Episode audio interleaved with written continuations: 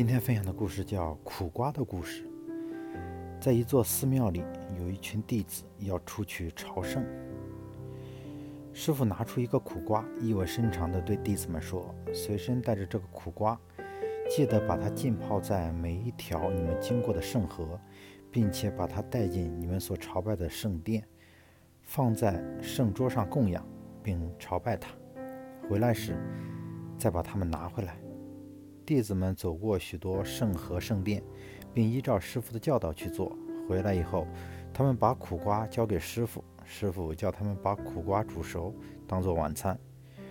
晚餐的时候，师傅吃了一口，然后语重心长地说：“奇怪呀，泡这么多圣水，经过这么多圣殿，这苦瓜竟然没有变甜。”弟子听了，立刻开悟了。煮熟了这苦瓜，在吃第一口的时候苦。第二口、第三口就不会那么苦了。